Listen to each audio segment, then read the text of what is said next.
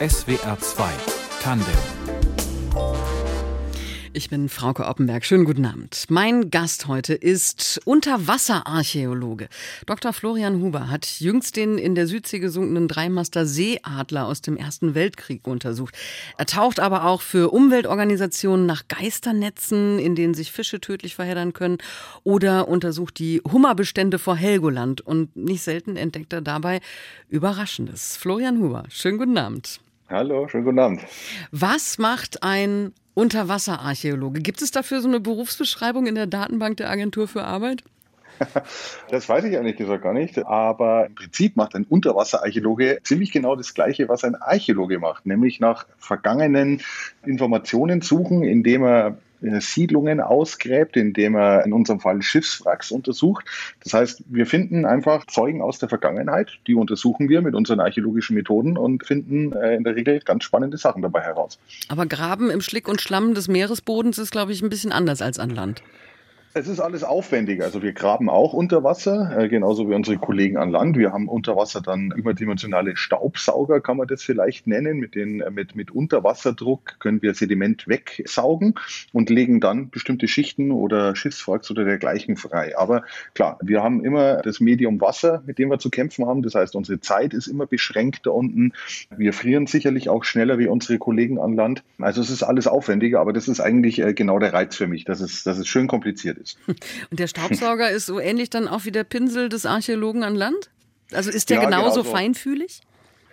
Ja, nicht ganz so feinfühlig. Wir haben eine Kelle noch mit dabei, mit dem wir das Sediment erst so lockern und dann in dem Staubsauger verschwinden lassen. Das heißt, kleine Funde saugen wir ein, aber die werden dann hinten in so einem Sack aufgefangen und werden dann an Land nochmal von einem extra Landteam geschlemmt. Das heißt, da finden wir dann auch kleinste Knöchelchen und so. Also wir versuchen schon wirklich äh, diffizil äh, unter Wasser zu arbeiten, aber mit dem Pinsel haben wir äh, unter Wasser nichts zu tun. Im Übrigen auch nicht unbedingt die Landarchäologen. Also das ist so ein typisches Klischee, dass jeder Archäologe permanent mit dem Pinsel rumläuft. Der der kommt hier und da sicherlich mal zum Einsatz, aber da kommen genauso gut äh, Spaten, Kelle und dergleichen zum Einsatz. Also da braucht man eher das grobere Gerät. Ja. ja. Im November, Herr Huber, waren Sie auf dem unbewohnten Atoll Mopelia in französisch-Polynesien, um dort das Wrack der SMS Seeadler zu untersuchen. Das ist ein deutscher Dreimaster, der im Ersten Weltkrieg schon unter kaiserlicher Flagge bis in den Pazifischen Ozean gesegelt ist. Was war das für ein Schiff? Ja, das war eigentlich kein deutsches Schiff, sondern das war ein äh, Schiff, was die Deutschen aufgebracht, also ganz einfach gekapert hatten. Es war eigentlich äh, ursprünglich gebaut in Schottland. Es wurde dann in einer geheimen Mission umgebaut. Das heißt, man hat hier oben in Norddeutschland, in Hamburg und auf der Tecklenburg-Werft ähm, einen geheimen Hilfsmotor eingebaut, hat zusätzliche ähm, ja, Räume eingebaut für Gefangene. Und dann war die Mission, auch eine sehr streng geheime Mission, ganz einfach die, die Mannschaft sollte äh, quasi unerkannt durch die englischen Barrikaden durchsegeln, um dann auf den freien Weltmeeren, also im Pazifik und äh, auch im Atlantik, einfach Schiffe zu versenken. Schiffe zu versenken, um Ladung, um Lebensmittel, die nach England gelangen sollten, ganz einfach zu unterbinden. Das war äh, der ganz profane Grund dahinter. Und die waren auch tatsächlich sehr erfolgreich. Sie haben 14 Schiffe versenkt, bevor sie selbst ja, gestrandet sind dann. Gestrandet und gesunken oder nur gestrandet? Ja, gestrandet und gesunken, das, das ist eine Definitionssache. Ähm, die lagen vor diesem äh, unbewohnten Atoll Mopelia eben vor Anker, weil sie sich ganz einfach mal wieder, ja, heute würde man sagen, refreshen wollten. Ne? Die waren also viele Monate auf See, die mussten mal wieder frische äh, Früchte aufladen, die mussten sich selber mal wieder aufladen und darum haben sie gesagt, sie bleiben mal so ein paar Tage auf diesem Atoll. Und dann äh, ist ein äh, Ankerfehler passiert. Das heißt, der Anker hat ganz einfach nicht gehalten und das ganze Schiff ist auf das Riff gespült und gedrückt worden.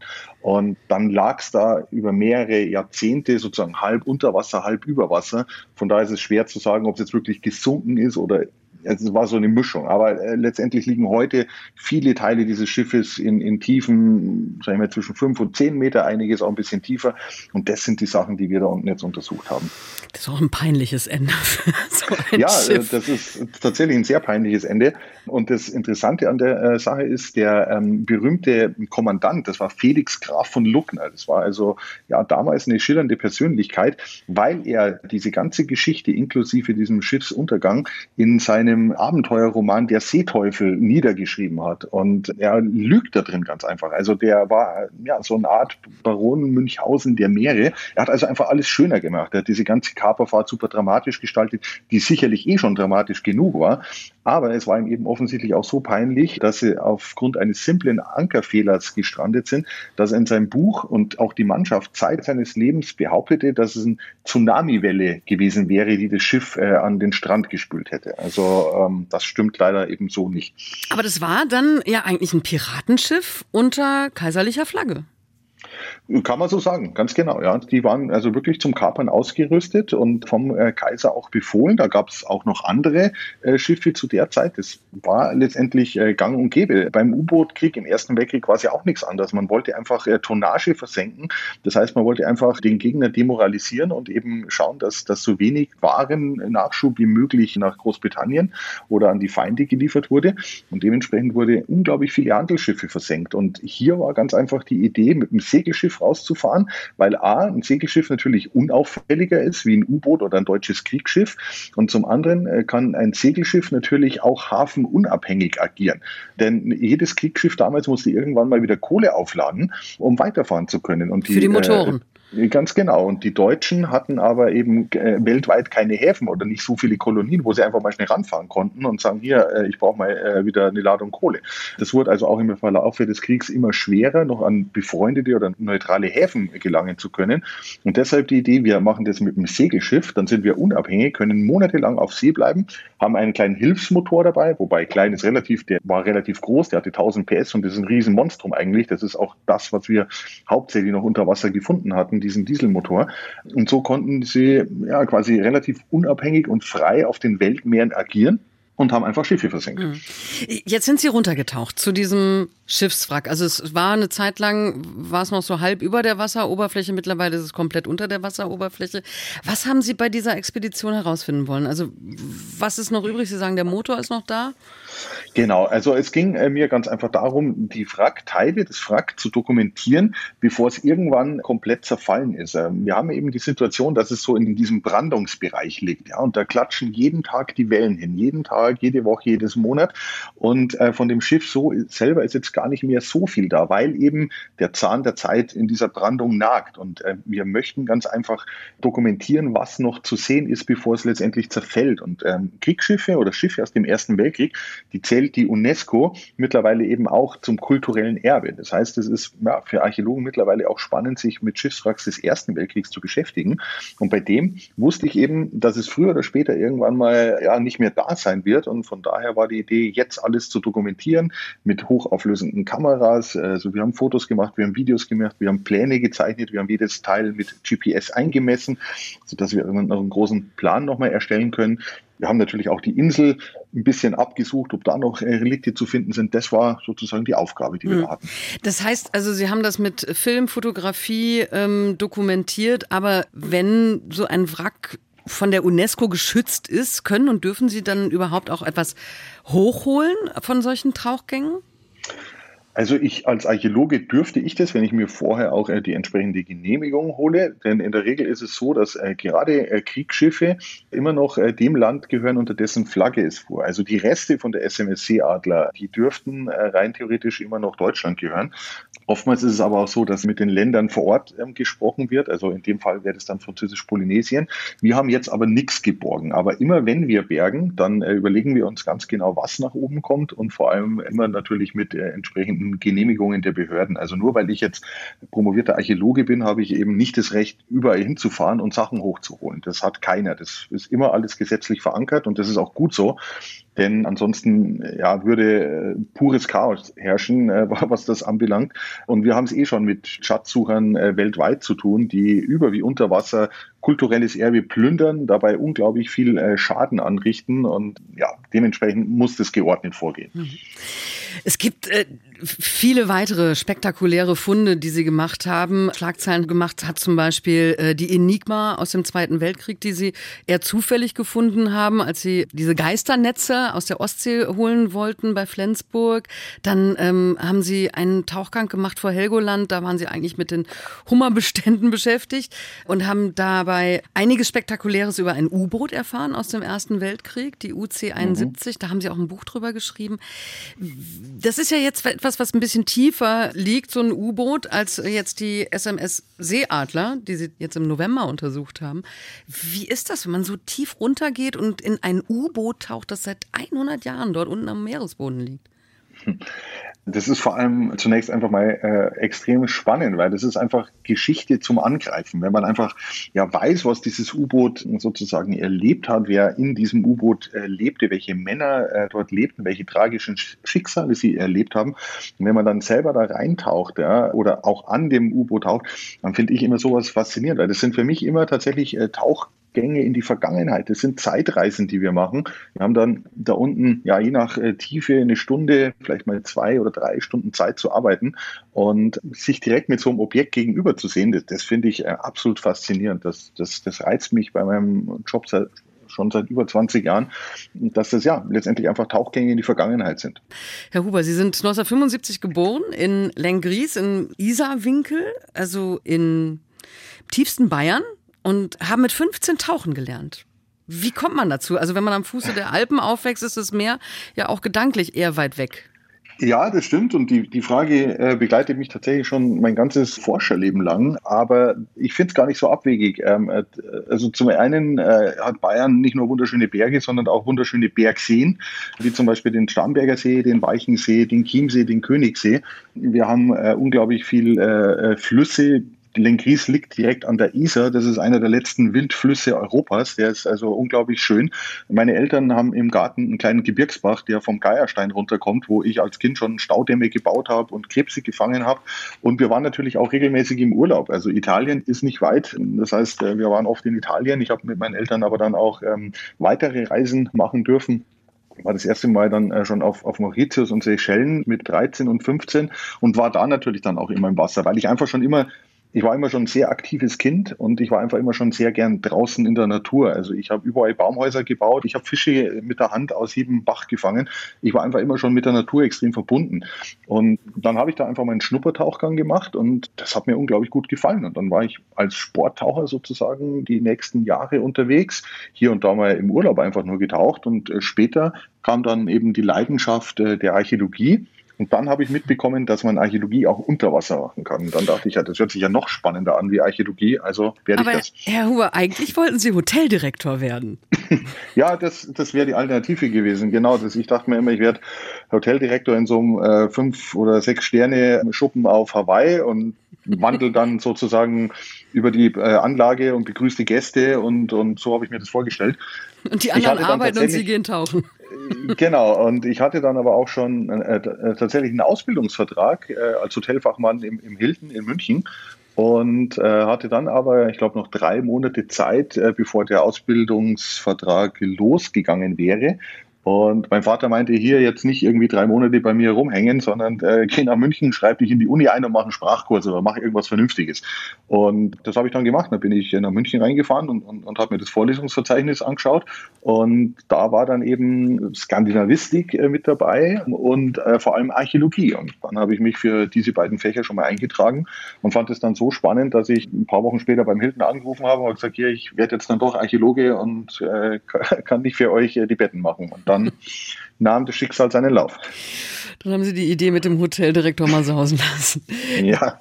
Sie waren lange wissenschaftlicher Mitarbeiter am Institut für Ur- und Frühgeschichte an der Uni Kiel, dort bis 2014 Leiter der Arbeitsgruppe Maritime Archäologie und haben sich dann aber selbstständig gemacht vor acht Jahren mit einer mhm. Firma, die eben als Dienstleister für Forschungstauchgänge zu buchen ist. Also mhm. sie tauchen im Auftrag von Wissenschaft und Medien. Was ist daran spannender als eine universitäre Laufbahn? Ach, das ist beides spannend. Die Unilaufbahn, die war auch toll. Das, das hatte seine Zeit, aber wie man das äh, in Deutschland ja auch kennt oder vielleicht kennt, sind äh, Karrieren an der Uni oftmals irgendwann beschränkt, weil einfach Mittel fehlen und man dann einfach, ja, der, der Weg an der Uni irgendwann vorbei ist, wenn man nicht vielleicht Professor werden möchte oder wird und das wollte ich nicht. Und dann ähm, muss man natürlich schauen, als Archäologe sind die Jobs jetzt auch nicht so äh, gesät, dass man, dass man quasi die große Auswahl hätte, wie wenn man jetzt, sag ich mal, aus der IT-Branche kommt.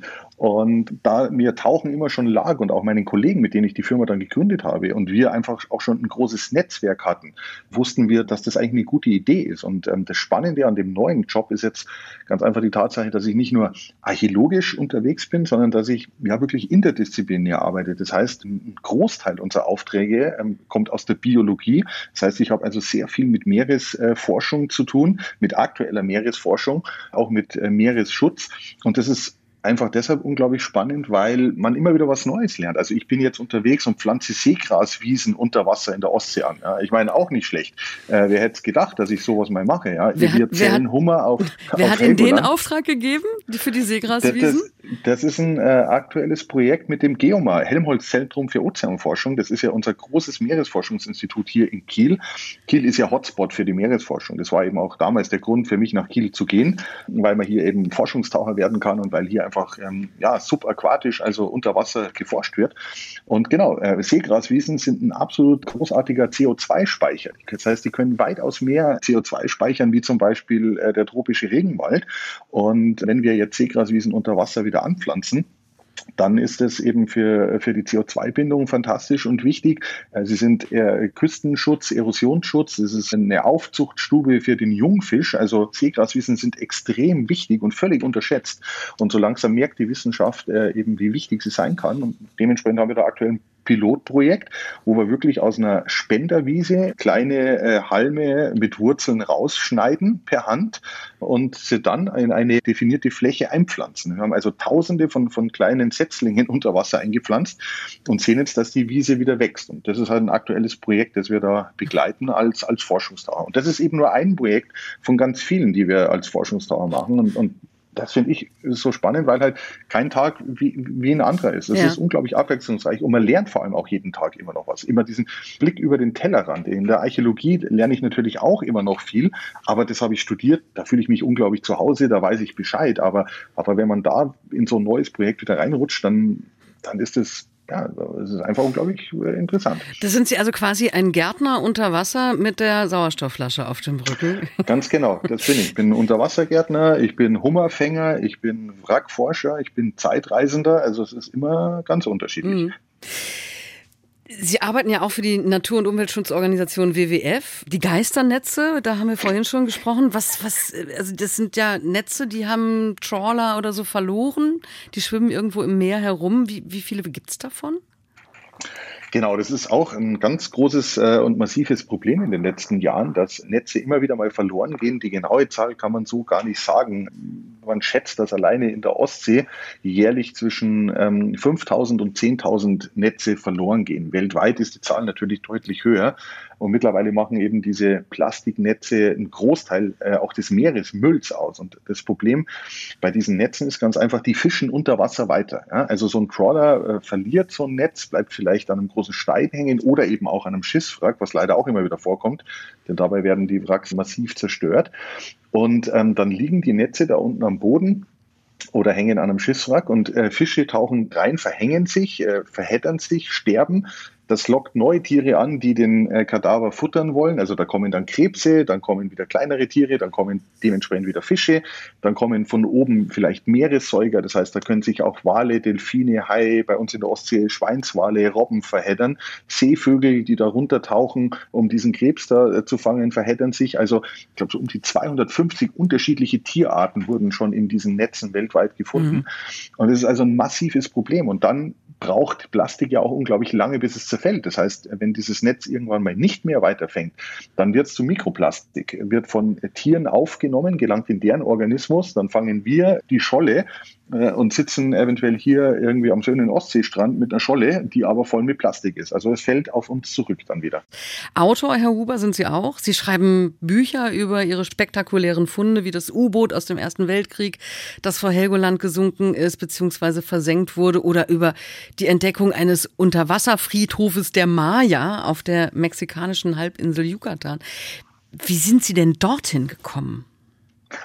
Das war damals noch ein Projekt äh, von der Universität aus äh, tatsächlich. Ich stand mal in Mexiko, weil ich da tauchen war, weil ich äh, äh, diese Zenoten, das sind diese wassergefüllten äh, Löcher, die man in Mexiko überall im Dschungel findet, weil ich die einfach privat schon mal äh, antauchen wollte, wollte mir das mal anschauen, äh, weil, weil ich die fantastisch fand. Und ich habe tatsächlich zufällig in einem Tauchladen eine andere Unterwasserarchäologin getroffen. Und das ist auch nicht so oft, dass man, dass sich zwei Unterwasserarchäologen treffen sozusagen. Und die erzählte mir eben von ihrem Projekt, dass sie in diesen Höhlen arbeiten und forschen und dass sie auch viel zu wenig Leute eigentlich äh, haben, gar nicht hinterherkommen mit der Arbeit. Und dann habe ich gesagt, ach, das trifft sich ja gut. Ich habe eine Arbeitsgruppe, äh, ich bin selber interessiert, vielleicht können wir dann eine Kooperation starten. Und so haben wir mit unserer Universität eine Kooperation gestartet mit den Archäologen äh, vor Ort und haben also über mehrere Jahre waren wir immer wieder viele Wochen in Mexiko und haben äh, im Dschungel in diesen Wasserlöchern getaucht und in diesen Höhlen getaucht und äh, ja tatsächlich viele ähm, sehr spektakuläre Funde gemacht, ähm, weil weil diese die, ja. Ma die, Maya haben in diesem Wasser ihre, ihre Toten beerdigt. Also nicht beerdigt. In, in, in, ja, genau. Ähm, also in diesem einen Fall. Ne? Also man ja. muss äh, wissen, dass normalerweise äh, die Maya schon äh, in der Erde ähm, bestattet wurden. Aber hier haben wir eben einen Fall, äh, wo wir davon ausgehen, dass, dass diese Toten tatsächlich dort bestattet wurden und nicht geopfert. Also es gibt andere Wasserlöcher, Zenoten, zum Beispiel Chichen Itza ist ja eine ganz bekannte Stadt.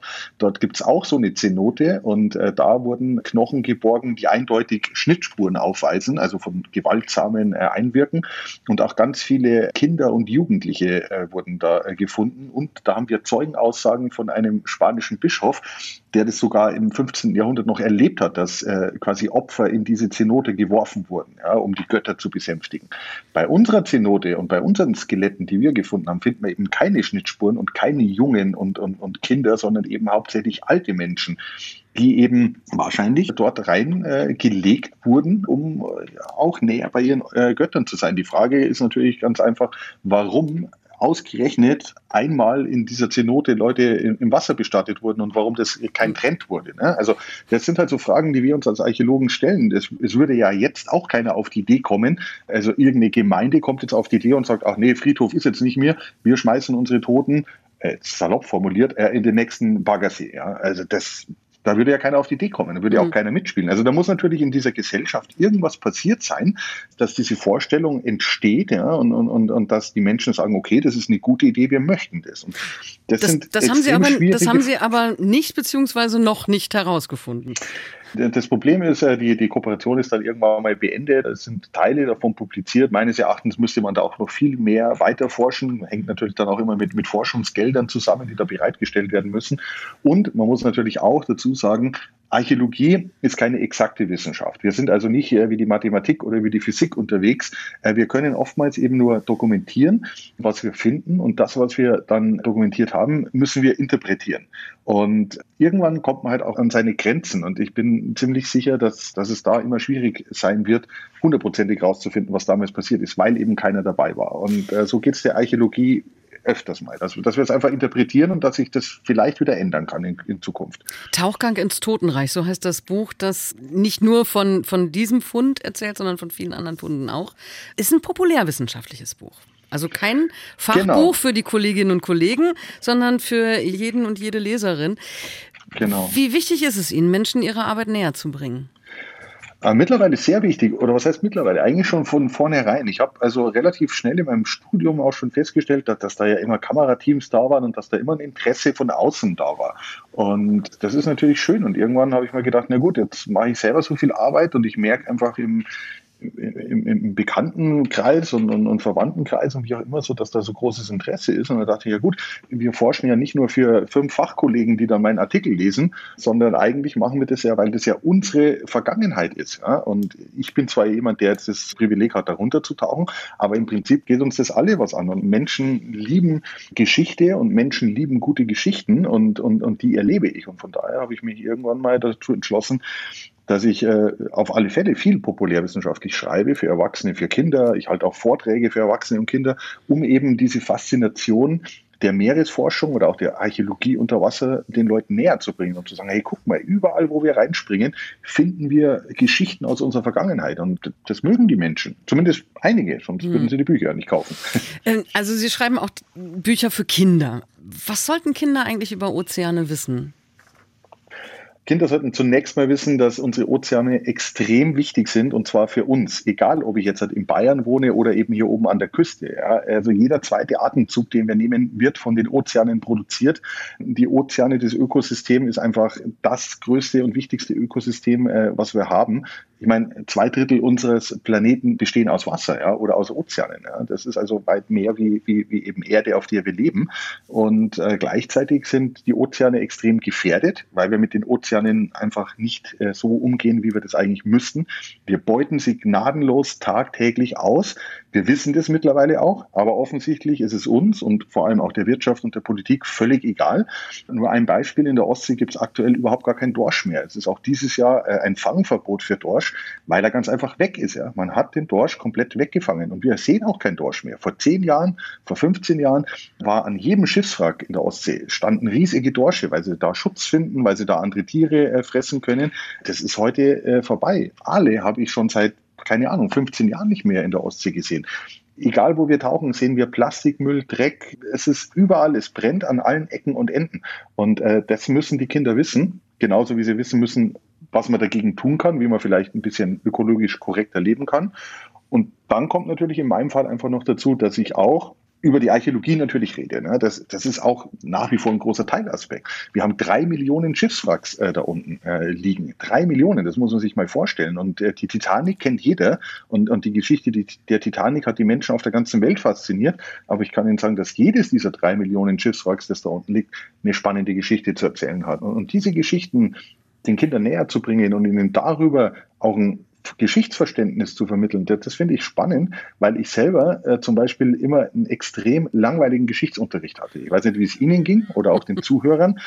Äh, da war ganz viel mit Jahreszahlen auswendig lernen und dann kam König der Vierte und äh, hat König dem Fünften den Kopf abgeschlagen und hier und da und also das war öde, das war extrem öde und ähm, das, das, wird Geschichte überhaupt nicht gerecht. Geschichte ist unfassbar faszinierend und das, das will ich den Kindern vermitteln. Was würden Sie, Herr Huber, denn gerne noch unter Wasser erforschen? Sie haben gerade gesagt, es gibt wahrscheinlich drei Millionen Schiffswracks äh, auf dem Grund der Weltmeere, also die Auswahl ist groß. Die Auswahl ist tatsächlich groß. Ich lasse es ein Stück weit auf mich zukommen. Das ist äh, jedes Jahr ergeben sich einfach wieder ganz neue äh, Ideen und neue Projekte.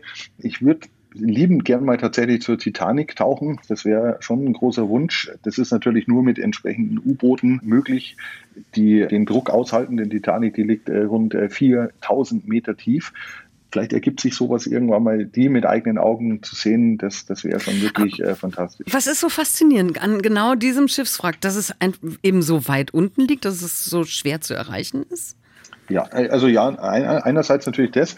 Äh, mich fasziniert aber natürlich auch an der Titanic, dass es so viele Leute fasziniert. Denn eigentlich ist die Titanic nur eins von drei Millionen. Ja. Tragische Geschichte, keine Frage, aber die gab es eben hunderttausendfach. Es gab Schiffsunglücke, da sind viel mehr Menschen umgekommen, die kennt keiner.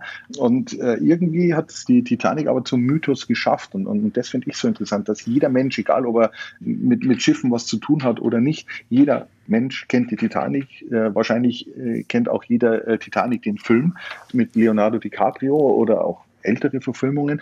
Und ja, es ist, es ist irgendwie ein Mythos geworden. Es ist einfach stellvertretend steht es äh, eben für das Schiff, und aber eben auch für das Scheitern äh, der, der Menschen gegenüber der Natur. Und das finde ich auch immer so interessant, dass die Menschen damals ja wirklich dachten, jetzt haben wir ein Schiff gebaut, was unsinkbar ist. Und mhm. dann kommt ein popliger Eisberg um die Ecke und schlitzt dieses Eisen- oder Stahlschiff auf so dass es komplett untergeht. Und das ist auch was, was wirklich faszinierend ist. Diese Meeresgewalten, denen sich der Mensch ja schon seit wirklich Jahrtausenden entgegenstellt und immer wieder scheitert, weil ansonsten würden da unten ja nicht drei Millionen Wracks liegen. Ne? Also es ist drei Millionen mal mindestens was schiefgegangen, denn ansonsten würden wir die da unten nicht finden. Mhm. Also die Macht des Ozeans ist schon gewaltig. Gibt es eigentlich Momente unter Wasser, bei denen es bei Ihnen schon brenzlig geworden ist? Also es, es, gab sicherlich schon mal ähm, Situationen, die nicht schön waren, ja. Aber äh, tatsächlich ist es äh, so, dass wir so richtig brenzliche Situationen noch nicht hatten. Und was heißt nicht schön? Ja, also das nicht schön heißt einfach, dass zum Beispiel die Sicht einfach wirklich äh, schlecht ist, dass man äh, gar nichts mehr sieht. Ne? Also Nullsicht. Äh, wenn Sie in der Elbe tauchen äh, nach dem Schiffswrack, da sehen Sie einfach nichts. Da können Sie nur noch tasten. Und ich war mal im Nürnberger Brunnen tauchen äh, auf der Kaiserburg. Da fangen Sie an, das Sediment aufzuwirbeln in so einem kleinen Brunnen. Da sehen Sie auch gar nichts mehr.